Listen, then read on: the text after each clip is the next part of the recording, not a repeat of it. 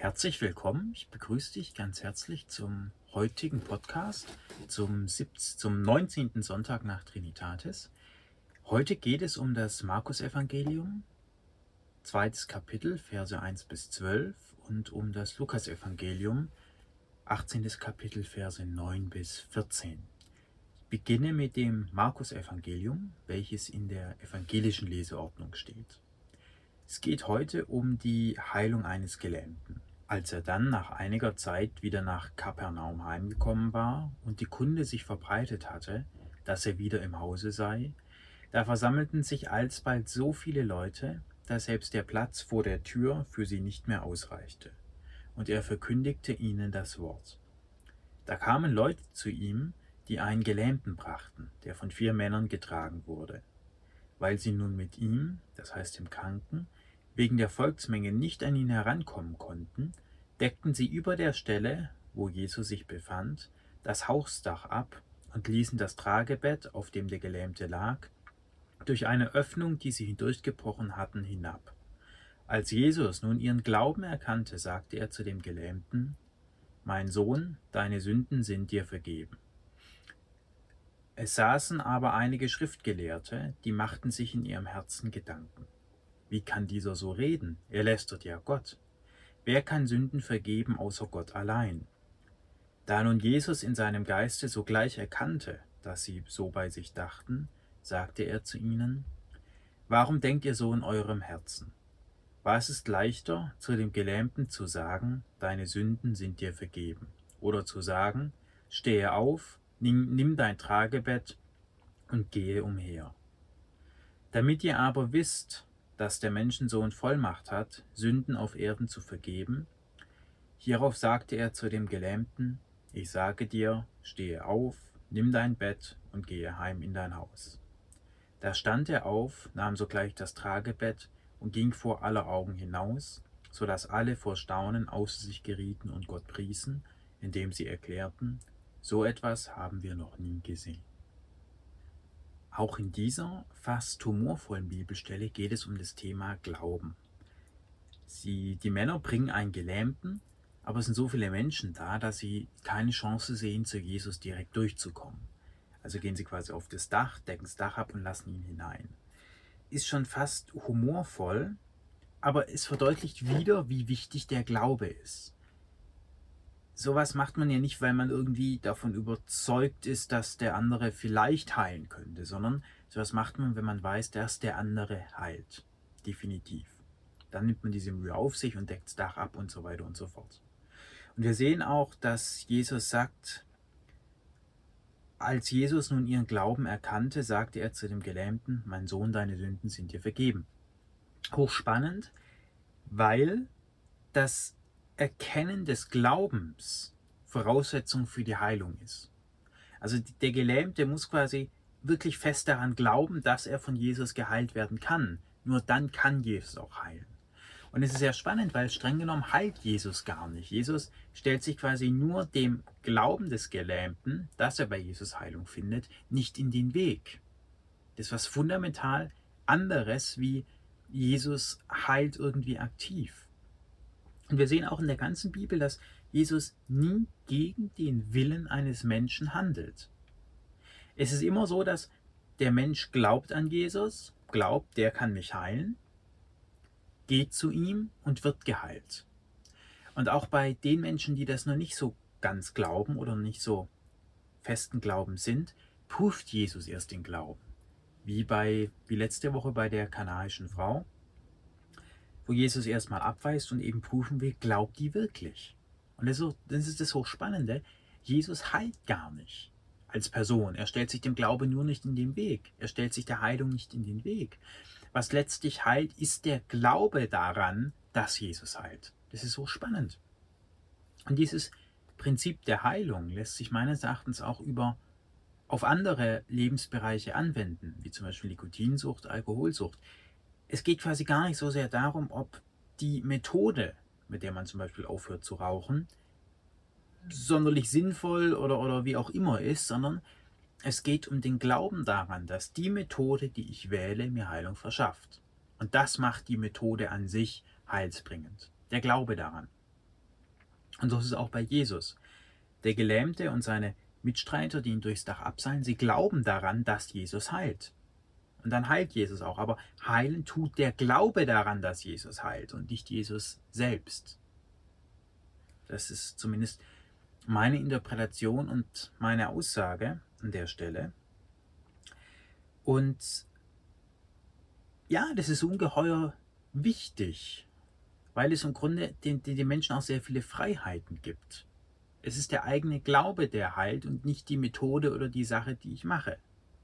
Das schließt ja nicht bestimmte Dinge aus, aber in der Medizin oder in der Suchttherapie, wie auch immer. Aber am wichtigsten ist der Glaube. Der Glaube, dass ich mit Methode XY, mit Jesus oder was auch immer, zur Heilung gelange. Die Bibelstelle fährt dann nicht minder spannend fort. Und zwar hören wir von den Schriftgelehrten, die Jesus vorwerfen, er würde Gott lästern, weil nur Gott allein kann Sünden vergeben. Wer kann Sünden vergeben außer Gott allein? So. Jesus erkennt das, erkennt diesen Vorwurf und will es ihnen eben beweisen. Er sagt quasi, damit ihr wisst oder auch damit ihr erkennen lernt, so kann man das auch übersetzen, dass der Menschensohn eben Sünden vergeben kann, demonstriere ich euch, wie ich diesen Kranken hier heile. Und hier lohnt es sich meines Erachtens tiefer einzusteigen, was eigentlich Sünde ist und was Gott damit überhaupt zu tun hat ich glaube, es hängt mit einer falschen Vorstellung von Gott zusammen an dieser Stelle. Im Grunde sehen wir in der Bibel oft, dass Gott als eine Art allmächtiger Mensch ohne Körper gedacht wird.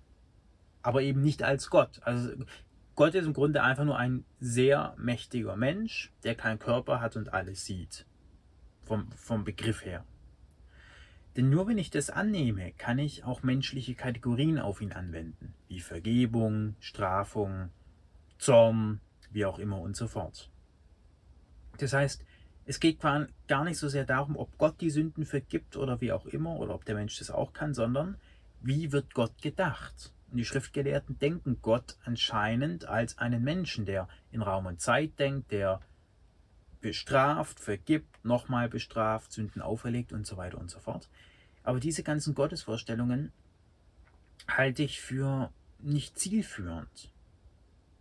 Sie, sie gehen an der Allumfänglichkeit Gottes vorbei. Das kann für mich ein Teilaspekt sein, aber es hat damit, es ist, es, Gott ist nicht damit beschrieben, indem man quasi sagt, es ist ein Mensch, der allmächtig ist und keinen Körper hat und irgendwo immer da ist und straft und richtet und so weiter und so fort.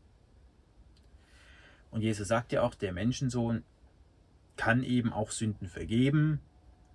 Wobei man da auch wieder fragen muss, welche Sünde hat der Mensch denn überhaupt begangen? Was ist eigentlich Sünde? Und hier bin ich der Meinung, Sünde ist die, die, die Trennung, die, der Trennungsgedanke von Gott, also quasi die Trennung von allem, die Trennung von der Quelle, die Trennung vom Heil. Und deswegen wird der Mensch quasi krank. So. Also der Gelähmte ist ja liegt irgendeiner Krankheit, weil er quasi sich getrennt fühlt, nicht mehr von Gott gänzlich umgeben. Denn den allum, allumfassenden, allmächtigen Gott kann es nicht ernsthaft Krankheit geben. Und diese scheinbare Trennung, die sich dann dadurch ausdrückt, dass der Mensch bestimmte Dinge nicht mehr für möglich hält, die kann eben auch der Menschensohn heilen.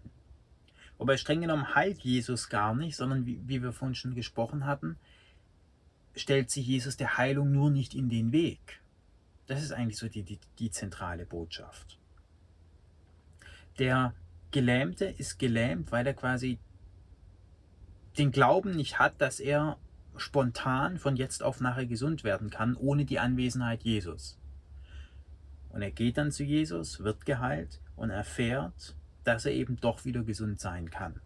Und das ist quasi die Vergebung der Sünde, die, die, die Auflösung des Glaubens, dass man getrennt von Gott ist und nicht und dadurch nicht Teil der Allmacht Gottes ist und eben nicht an diesen Fähigkeiten teilhat.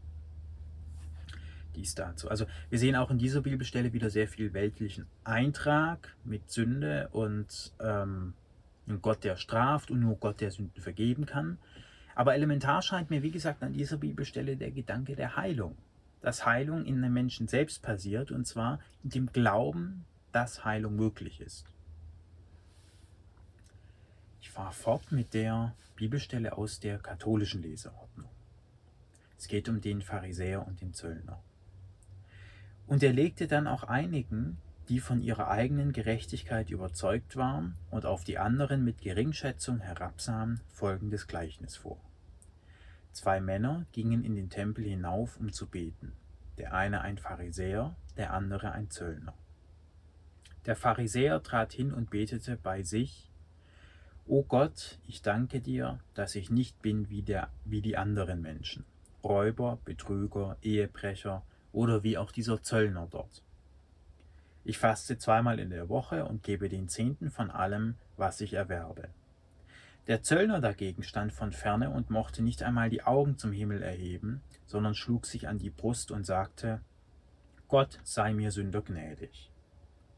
Ich sage euch, dieser ging gerechtfertigt in sein Haus hinab, ganz anders, als es bei jenem der Fall war. Denn wer sich selbst erhöht, wird erniedrigt werden, Wer sich aber selbst erniedrigt, wird erhöht werden.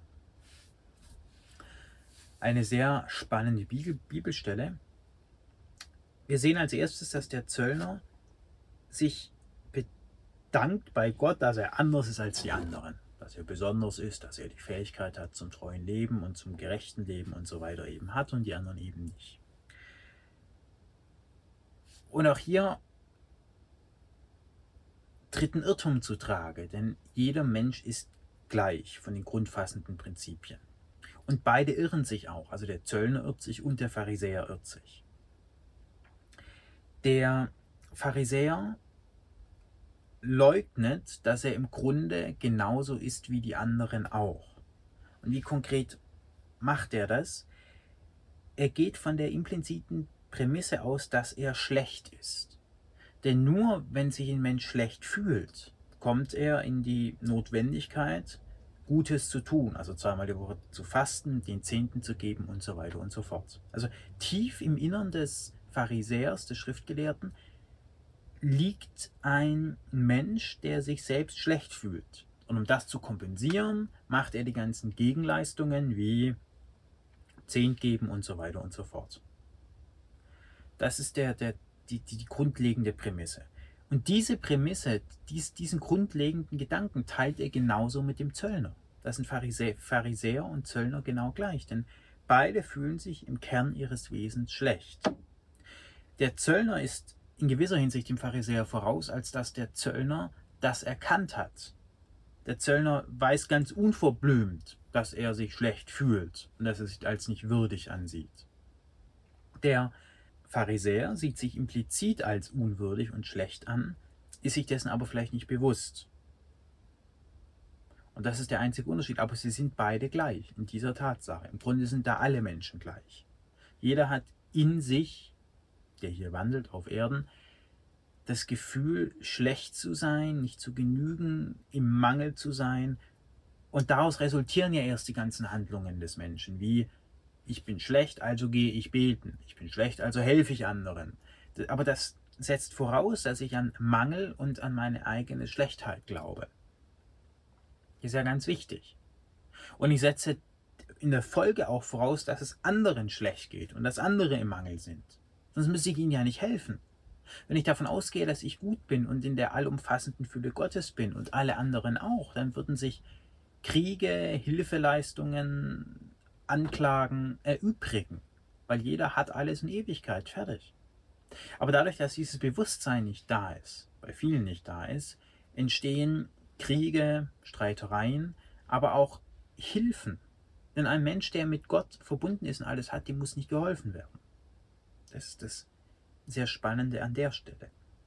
Und deswegen irrt sich der Pharisäer hier, wenn er sagt, Gott, ich danke dir, dass ich anders bin als der andere. Nein, du bist genauso wie jeder andere Mensch auch und teils die gleiche Prämisse wie der Zöllner. Die Bibelstelle schließt, denn wer sich selbst erhöht, wird erniedrigt werden, wer sich aber selbst erniedrigt, wird erhöht werden. Eine Bibelstelle, die zu Missinterpretationen einlädt, und zwar dahingehend, als sie ja suggerieren könnte, dass es sich lohnt, sich selbst zu erniedrigen.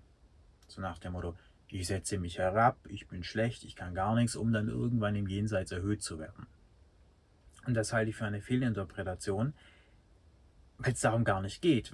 was soll Gott denn davon haben, wenn sich ein Mensch erniedrigt und schlecht fühlt? Und, und also, das erschließt sich mir in dem Sinne nicht. Denn wer sich selbst erhöht, wird erniedrigt werden.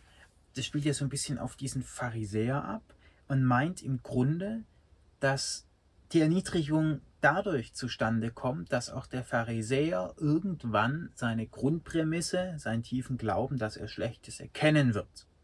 Und darin liegt quasi die Erniedrigung. Also der Pharisäer überspielt quasi seine Grundprämisse, ich fühle mich schuldig, ich bin schlecht, erstmal mit Gott, ich danke dir, dass ich so anders bin, dass ich so toll bin, ich bete, gebe den Zehnt, bliblablub.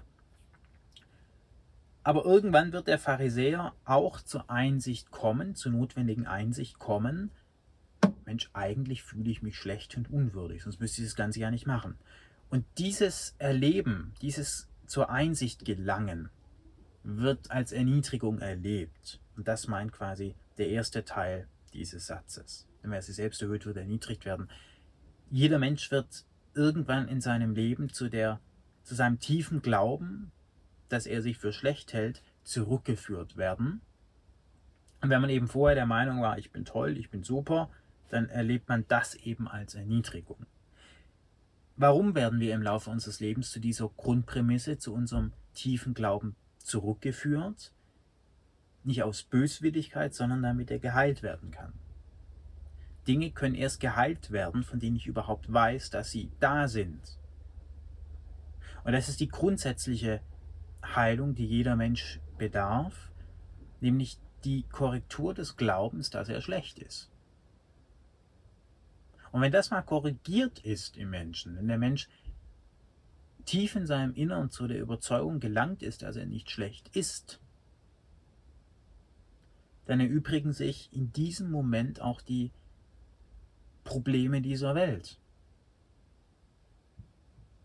Weil wenn der Mensch weiß, ich bin in der Ewigkeit Gottes verankert und ich bin nicht schlecht, bin verantwortlich was für das, was ich tue, aber nicht schuldig für das, was ich tue, dann gibt es keinen Grund mehr, den anderen anzugreifen, den anderen zu unterstützen im materiellen, weil er hat ja alles.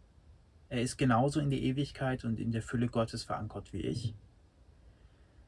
Und zu dieser Grundprämisse treibt uns das Leben quasi kontinuierlich hin, damit wir das eben ansehen. Unsere eigene Überzeugung, wir sind schlecht, wir genügen nicht. Und das ist die große wenn man so will, Erniedrigung, die jeder Mensch in seinem Leben früher oder später erlebt. Ich lade dich auch heute dazu ein, eine Minute mit mir in die Stille zu gehen und die heutigen Worte auf dich wirken zu lassen.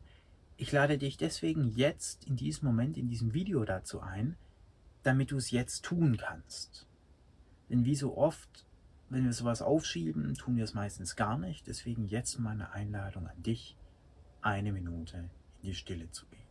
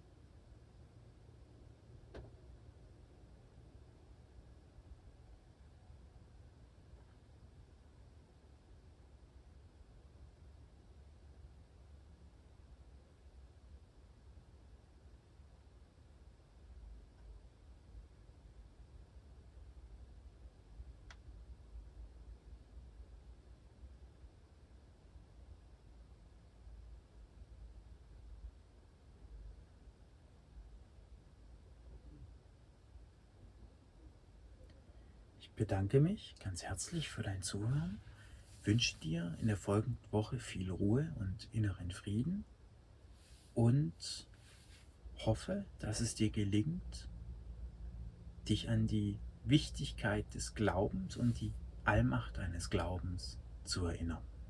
Vielen Dank und eine schöne Woche.